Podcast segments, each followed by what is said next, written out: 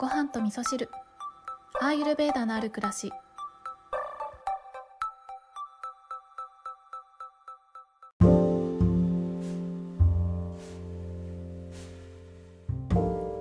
こんにちは。土井京子です。えー、台風ね、過ぎ去ってよかったですね。こちらの京都の方も特に、えー、大きな被害は私の周りでは出ていなかったので、ちょっとね、ほっとしてるんですけれども、まあ、ちょっとね、あの、被害に遭われた方にはね、お見舞いを申し上げたいと思います。はい。で、今日はですね、えっ、と、まだね、京都から配信ということなんですけれども、あの、一日仕事をしてね、で、あの、ナミさんにね、出演してもらった回が結構好評でね、あの、お友達からもすごく楽しかったっていう風に言ってもらったりとか、いつも聞いてくださってるね、ごはみそナーの皆さんからも、あの、すごくね、いつもと違う感じが良かったとかね、ナミさんの京都弁良かったとかね、あの、すごくご好評なので、えー、本当はね、今日もナミさんに出演していただきたかったんですけど、なんかもうね、私が疲れちゃって、仕事終わってからね、もう帰るって言ってね、もう私は自分に正直に生きるからもう帰りますって言ってね、あのまあ、私が勝手に巻き込んでるので帰るも何もないんですけれども、えー、ホテルに帰ってきて、で、一人で収録をしております。はい。で、今日はですね、えっ、ー、と、インスタの方にね、まず、あの、DM でご質問いただいたんですけれども、あの、アイルベーダのね、学び方についてですね、あの、どうやって学んでいったらいいかとかね、スクール選びだったりとか、まあ資格とかもあるのでね、えー、学び方についてご質問いただいたので、えー、こちらでね、お返事をさせていただきたいと思うんですけれども、えっと、以前のエピソードの中で、えー、アーユルベーダの学び方と考え方とか、そんなお話をしている回があるんですけれども、まずね、エピソード426ですね。こちらでは、アイルベーダの学び方と考え方、こんなタイトルでお話をしています。で、もう一つですね、エピソードの435ですね。こちらはアイルベーダの先生探しというタイトルでお話をしていますので、えー、そちらをね、よかったら参考に聞いていただければと思いますので、このエピソードの概要欄にリンクを貼っておきますので、えー、そちらの方からちょっとね、あの聞いてみてもらえればと思うんですけれども、えっ、ー、と、基本的にですね、アーユルベーダの資格に関してなんですけれども、アーユルベーダの資格は日本では国家資格じゃないんですね。なので、まあ、あくまでも民間資格ということで、どこにでも通用するような資格ではないということがまず一つですね。なので、えー、っと、アーユルベーダを勉強して何をしたいかっていうことにもよるんですけれども、自分がね、この人から学びたいなとかね、この人好きだなっていう先生を見つけていくのがいいと思うので、まずは、そのスクールに入ること考えるよりも、なんかね、アーユルベーダのイベントであったりとか、単発のセミナーを受けたりとかね、そのアユルベーダに触れるっていうことの方が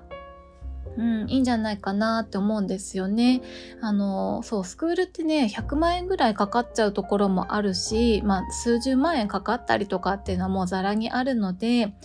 えー、お金をかける、かけて勉強する前に、えー、アユルベーダのことに触れてみる、アユルベーダの、うん、お食事を食べてみるとかね、アユルベーダの、うんと、施術を受けてみるとかね、そうやってアユルベーダって何なのかなっていうのをちょっといろいろ体験しながら、えー、自分はアユルベーダの何が好きなのかなっていうことをね、探してみて、うん、自分の好きな切り口で勉強していった方が楽しいんじゃないかなって思うんですよね。特にね、その知識を学ぶっていうところと、あとはそのセラピストになりたいっていうことで、あの、セラピストとしての専門学校に行くっていう方もいらっしゃるので、本当人によって様々だと思うんですよね。なので、まあ、とりあえずね、ちょっと過去回を聞いていただいて、もしわからないことがあればね、また、えー、メッセージをいただけましたらお返事をさせていただきたいと思います。はい。で、今日の本題はですね、えっ、と、食べ物の、うんと、性質についてお話をしようかなって思うんですけれども、えー、こちらはですね、えっ、ー、と、バータージのあやさんからね、インスタの方にメッセージいただきまして、それについてのお返事なんですけれども、まずですね、メッセージをご紹介したいと思います。えっ、と、今日の配信も楽しく聞かせていただきました。ナミさんの京都弁好きです。ムング豆ご飯、アドバイスいただいて以来、うまい具合に炊けてます。ありがとうございます。でも日本から運んだムング豆がついになくなり探しに出たのですがイエローだけがなかったんです。イエローじゃなかったらまた効果や効能が違うのでしょうか。またマスタードシードもブラウンがなくイエローばかりでこちらも同じく色が重要ですかね。お返事全く急ぎません。お仕事頑張られつつも夜のケアはきちんとされていて素晴らしい。観光はできなそうですが、京都のバイブスをたくさん満喫してくださいね。はい、こんなメッセージをいただきました。えー、バータージのあやさん、ありがとうございます。あの、インスタの DM でね、いただいたので、DM の方でお返事してもよかったんですけれども、ちょっとね、あの、皆さんにもシェアしたいことがあるなと思ったので、こちらでお返事をしたいと思うんですけれども、あの、アイルベーダではですね、えー、食べ物を2つの性質に分けて考えるっていうことを、まあ、一部の考え方としてあるんですね。それは体に需要を与えてくれる食べ物体にこう組織をつけていくための食べ物とあとはデトックスをするための食べ物っていうねこの2種類で考えていくんですけれどもこのご質問いただいたえー、ムング豆ですね、えー、そうそう、これはね、あの、以前ね、バータージのあやさんにキッチャリーをおすすめしたんですね。キッチャリーっていうのはインドのお粥なんですけれども、えー、そのインドのお粥に入れる材料ですね。それがムング豆、イエロームング豆とブラウンマスタードシードだったんですね。で、えー、バーターズのあやさんは今ですね、あの、海外にお住まいなので、なかなかね、日本と同じものがね、手に入りにくい状態だということなんですけれども、そうでね、この、えっ、ー、と、キッチャリに入れるムング豆については、これはデトックスするための食べ物なんですね。で、反対にお米は体に需要を与えてくれる食べ物なんですね。なので、このムング豆とご飯の割合を変えることによって、えー、食べた時のね、自分、食べた時に、えー、自分の体に与える影響が変わってくるっていう風にね、まず頭に入れておいてほしいんですね。えデトックスメインにしたい場合には、はムング豆ちょっと多めとかね、えー、体に需要を与えてあげることを大事にしたい、えー、疲れを取りたいとか体に組織をつけたい方っていうのは、えー、ムング豆が多くなりすぎないようにご飯の方を多くするとかね。そんな風に工夫していただきたいんですね。なので、えー、ご質問いただいたイエローのムング豆じゃないとダメなのかっていうところで言うとえー、全然イエローじゃなくても大丈夫です。あの、基本的にお豆っていうのはデトックスする食べ食べ物。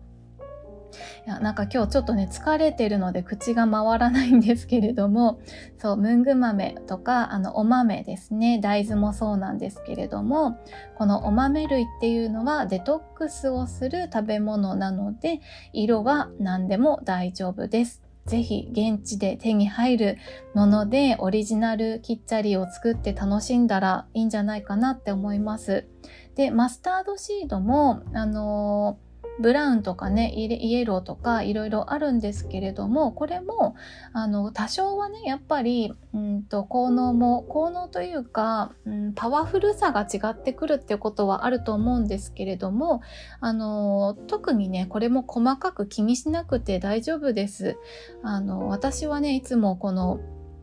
アイルベーダを取り入れるとか、えー、自分の食生活とかライフスタイルも全部なんですけれども、えーと、気軽に続けられるかどうか、えー、持続可能かどうかっていうことをすごい大事に考えているので、ぜひね、バータージのあやさんも、えー、今ね、ご自身の住んでいらっしゃる国で、地域で手に入るもので、身近なものを使って、アーユルベーダを楽しむっていうところでね、えー、完璧を求めない、頑張らないっていうところで、えー、オリジナルキッチャリを楽しんでいただければなと思います。はい。ということで今日はですね、えー、バータージのあやさんからメッセージをいただいたので、えー、アイルベーダにはアイルベーダの食べ物には、えー、2つのね種類があるよっていうお話をさせていただきました。でね先ほども言いましたけどねこの2つの種類の食べ物の、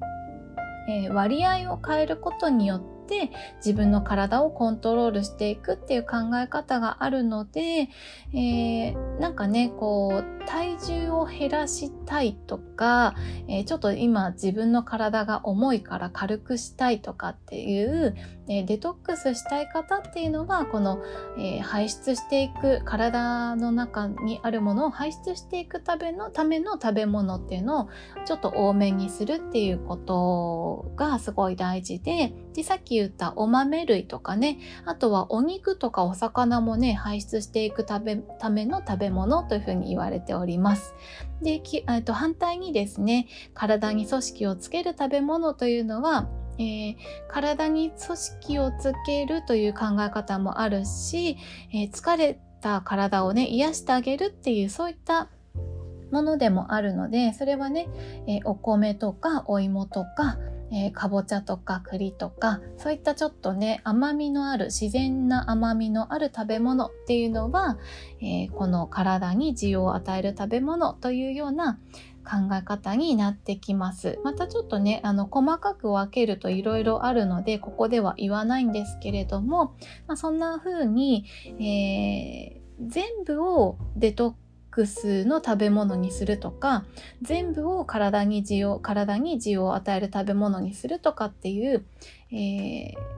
0100の考え方をアイルベーダはしないっていうことがあるんですね。なのでどっちもとってあのどっちも大事なんだけど自分に合わせてカスタマイズしていくっていう食べ方がいいんじゃないかなと思います。えー、今日はですね、ちょっとヘロヘロに疲れて帰ってきたので、カミカミだったんですけれども、えー、最後まで聞いていただきましてありがとうございます。えー、皆様今日も良い一日をお過ごしください。今日も聞いていただきましてありがとうございます。